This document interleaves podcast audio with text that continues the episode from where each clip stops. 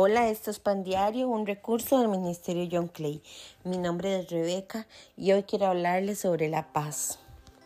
En la Biblia, en el Salmo 34, 17 dice lo siguiente, claman los justos y Jehová los oye y los libra de todas sus angustias.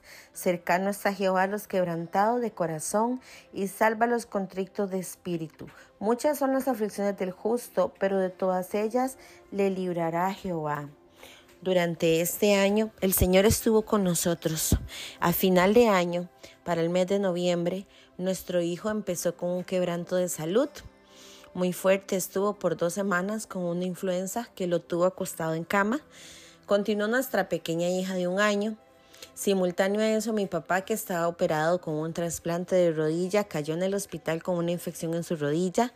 Mi abuelito fue internado de emergencia por una operación que tuvieron que realizarle.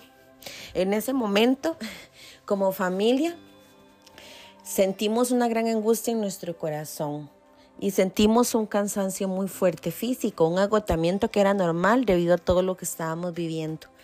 Un día en la tarde tenía a mi hija alzada en brazos y volví a ver el árbol de Navidad donde estaba. Me quedé viendo las luces y hice esta oración y le dije, Señor, te pido que nos ayudes. Dame paz, por favor, porque ya no puedo más. Cuando hice esa oración, sentí en mi corazón que el Señor había escuchado mi oración y escuché las palabras del Señor diciéndome que Él había escuchado lo que yo había orado. E instantáneamente, dentro de mí, algo empezó a cambiar. Empecé a sentir tranquilidad, a pesar de que las circunstancias no estaban mejorando. Las cosas continuaron pasando por un mes aproximadamente. Pero a mediados, mediados de eh, diciembre, las cosas empezaron a mejorar. Milagrosamente la infección de mi papá desapareció y le dieron de alta del hospital diciéndole que había salido con esa rodilla mejor que como había entrado, incluso como había quedado en la operación. Mi abuelita se recuperó muy bien de la operación. Mis hijos empezaron a recuperarse y nosotros como familia empezamos a sentir que esa paz del Señor nos empezó a envolver.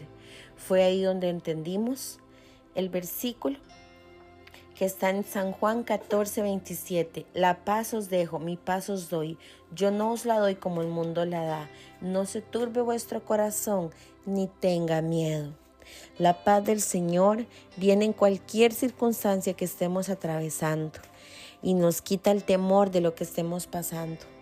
Nos da la tranquilidad y la confianza de que las cosas van a mejorar y de esa manera cerramos nuestro año entendiendo y confiando en que la paz de Dios que sobrepasa todo entendimiento está con nosotros.